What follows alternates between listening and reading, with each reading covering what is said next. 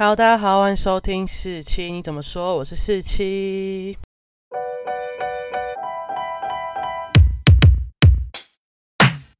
今天呢，来到了武汉肺炎的第三集，也希望是最后一集。那我们会从上次呢，上一集讲到四月底了嘛，从五月开始，其实整个台湾的本土的案例啊，还是本土的确诊，或是相关的武汉肺炎，整个都慢慢的平息下来。然后后来就大规模解封嘛，事情就变比较少。那在五月的时候呢，五月八号这天特别需要呃特别提一下，因为五月八号这一天呢，终止开放每一场呢。一千人可以入场看球，那也是二零二零年第一个可以开放球迷入场的直棒比赛。再来是五月十一号的时候呢，虽然那一天台湾零确诊，但新增了一死。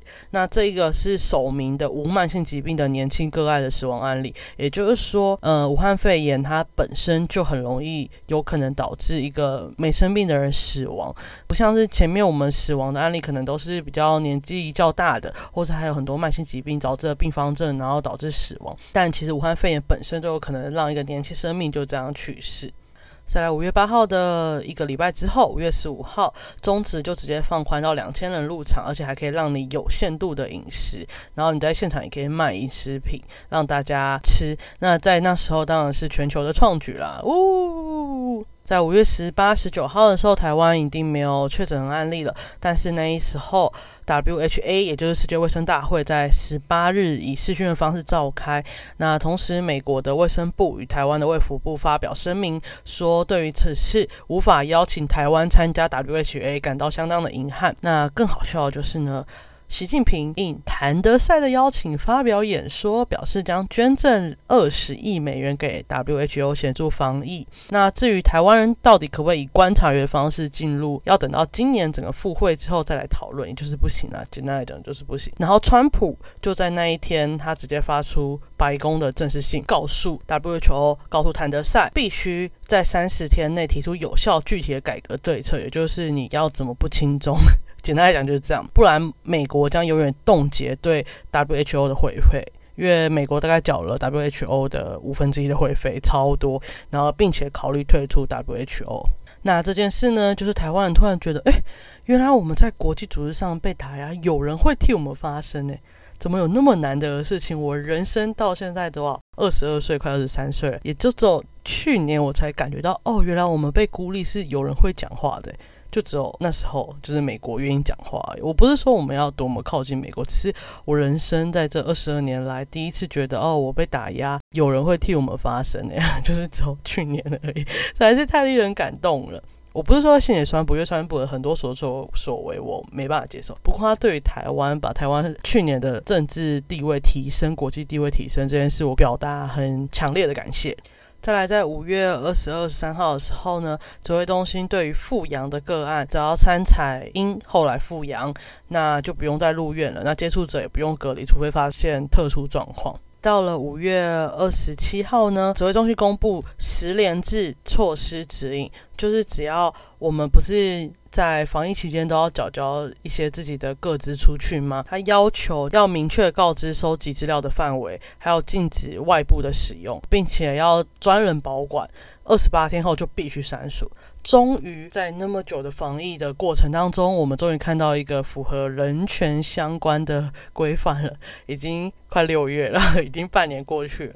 大家在那边吵防疫跟人权的抵触的时候，就是你收集了那么多个资，你要怎么删掉？谁要删掉？然后你要有个明确规范给公部门，还有跟私人企业做一些遵守的这方面的举动。但如果你没有，大家就是看你要怎么收集就怎么收集，我拿去做很多事情都可以用。毕竟在这个现实生活中，大数据比很多事情都更重要，对吧？虽然迟了半年才完成这个人权的作为，但还是对于他们有做到这件事表示肯定了。再来呢，就是五月二十九号，美国宣布退出 WHO，并且切断供给资源哦。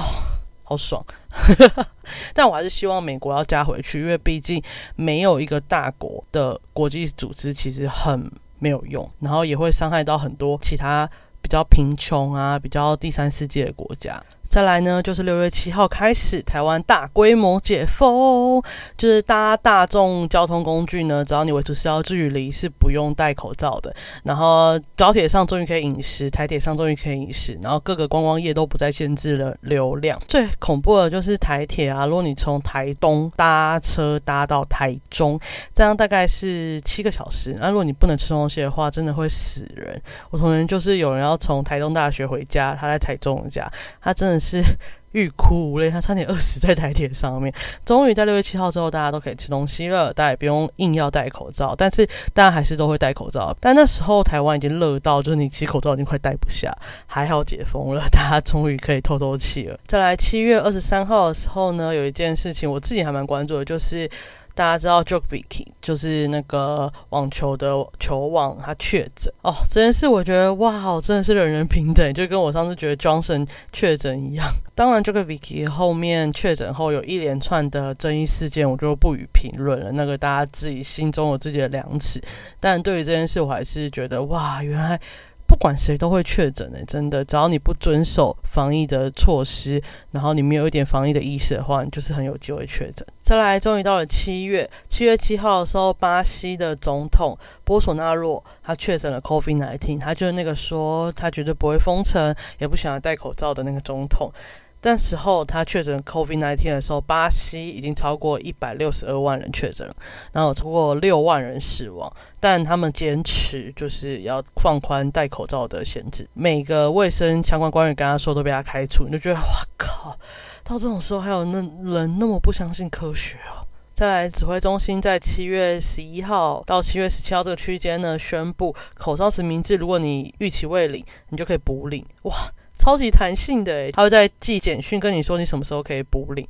哇，我第一次觉得公部门除了效率快之外，还很弹性，就是愿意帮你做这件事情，实在是太让人出乎意料了。去年的台湾公部门，然后到了七月二十七号的时候呢，谭德赛宣布，COVID-19 是史上最严重的全球卫生紧急事件。对，如果你那时候多做一点事情，不要多相信习近平，不要那么相信中共政府的话，好像就不会变成史上最严重了，好吗？气死我了！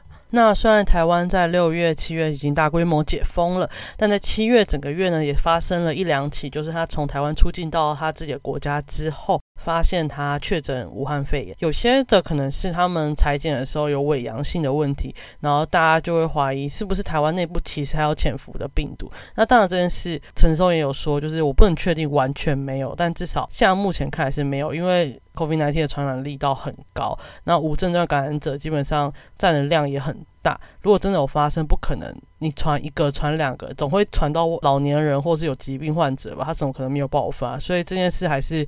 几率非常非常小，更有可能就是伪阳性的发生。那在八月十二号左右呢，全球已经突破两千万人确诊，超过七十五万人死亡了。那那时候在八月的时候，疫情最严重的前三名呢，分别是美国、巴西跟印度。那大家通常都会把中国再放上去，然后写官方说八万人 确诊，但你知道那时候美国已经突破五百二十万人确诊，巴西已突破三百二十万人确诊，印度都两百四十万人确诊。那我相信中国一定有控制住疫情，但不可能只有八万人确诊这种事情。那这件事就是要探讨到中国是硬封城，跟欧美国家跟其他国家软封城的差别，因为你民主国家不可能要求大家都关在家里一两个月。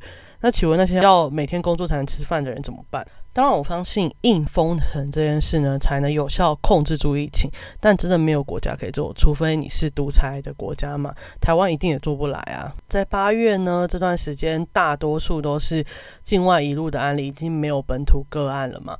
那中间有一个比较大的事情呢，就是彰化县卫生局跟台大公卫学院合作的外人血清筛检，然后公布了四大结果。当然，这个外人血清筛检筛检的人到底知不知道这事又值得去讨论的。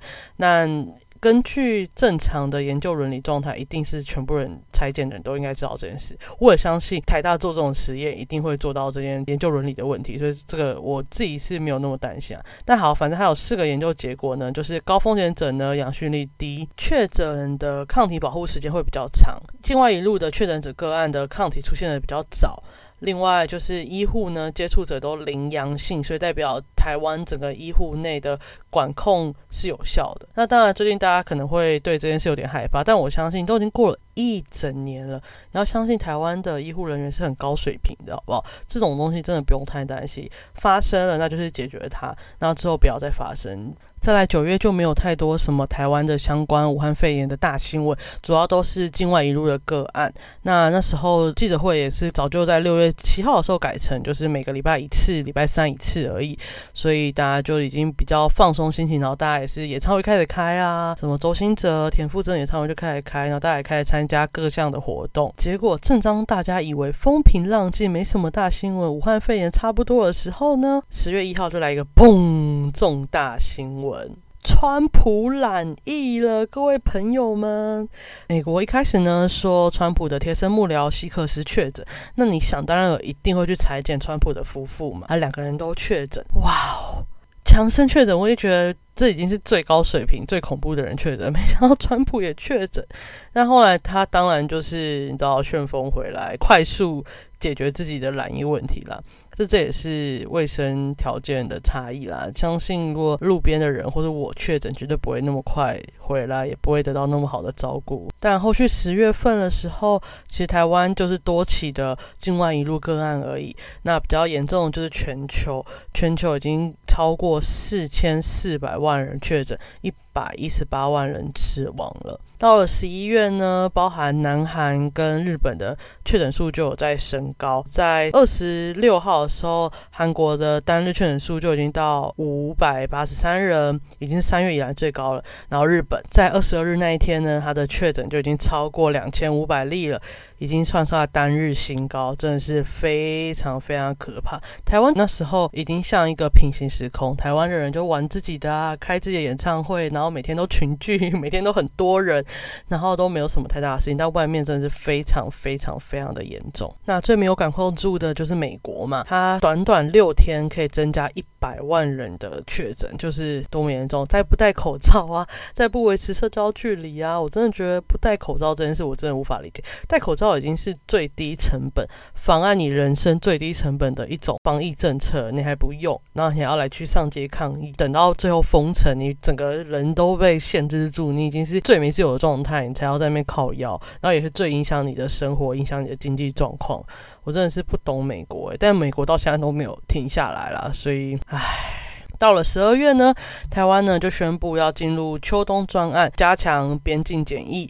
八大室内场所呢，呢要继续备戴口罩，然后保持社交距离，而且是强制性要经规劝，没有做的话就会被罚款。那十二月比较重要的就是呢，我们有多起的就是印尼移工的境外一路案例，所以就决定暂停引进印尼移工来台工作，并看印尼的疫情状况，再决定是否要调整。那这当然是影响到台湾的很多家护工的问题，然后也让台湾很多年长者的。看护问题就是也让卫福部不敢就说哦，你就是不来进来一个月这样，一个月内一年疫情可以缓和嘛？其实大家都不太相信，但。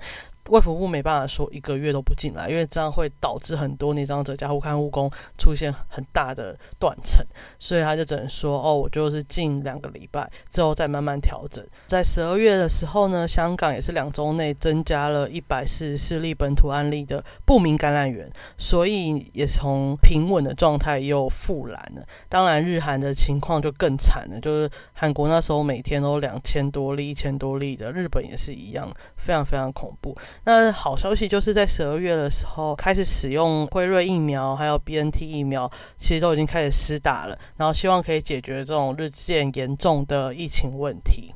那二零二一年一月，就是现在的这个状况，开始出现台湾第一起本土案例。然后又进行第二期的院内感染，就是发生了很多事情，有种二零二零好像又要再重新来过的感觉，让人有点害怕。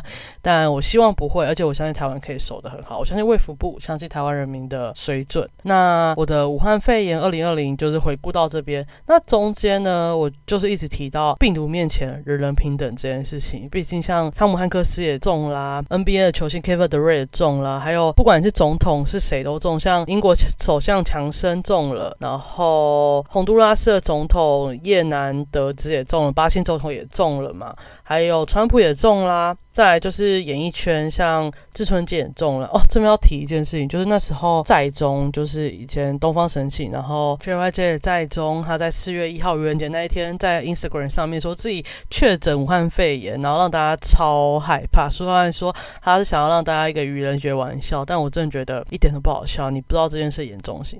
那他在我心中的地位跟分数，大概从两万分瞬间垮到负一百分，害我没办法再接受他了。可恶！那么帅的一个人，当然还有 j o k o v i c 后来的事件也都是这样，就是还是想要请大家就是持续做好防疫措施，我们不希望二零二零再来嘛，所以我们一定要好好做好防疫措施，并且相信卫福部，然后尊重医护人员，不要跟脸书上或是赖上那些阴谋论。不要相信好不好？事情就是摆在眼前，这些不要再相信那些只会在小群组里面传的，小心会吃上官司哦。就尽量不要再相信这些阴谋论或是这些事情了。好，那我回顾武汉肺炎对我二零二零的影响，就我自己有两次很靠近武汉肺炎嘛，就是一开始的金巴林事件，然后再就是师大的那个事件。